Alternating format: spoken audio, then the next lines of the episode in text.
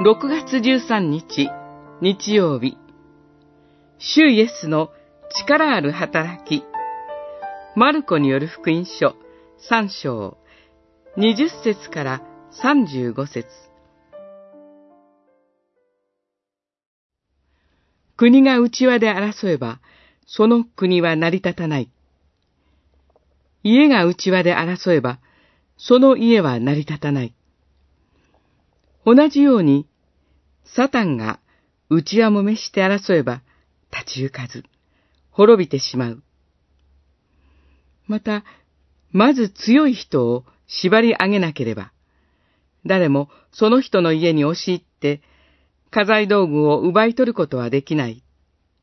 三章、二十四節から二十七節主イエスが各地での働きを終えて、カファルナウムのペトロの家に戻られると、大勢の人々が集まってきました。気が変になっているという主イエスの噂を聞きつけて心配する身内の人々。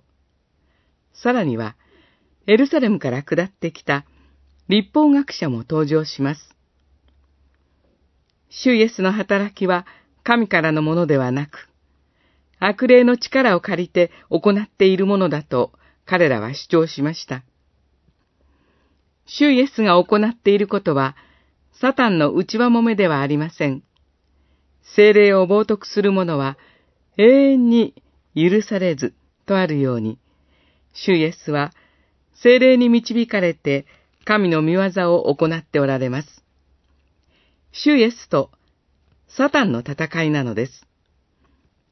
私たちを苦しめている罪の力、死への恐れ、それらの支配から私たちを完全に救おうと戦っておられるのです。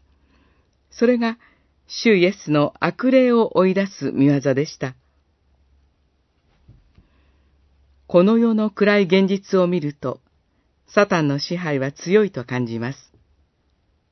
しかし、かつてはサタンの所有であった私たちが、今はキリストのもとに連れ戻されたではありませんか。サタンの力よりもっと強いお方がおられます。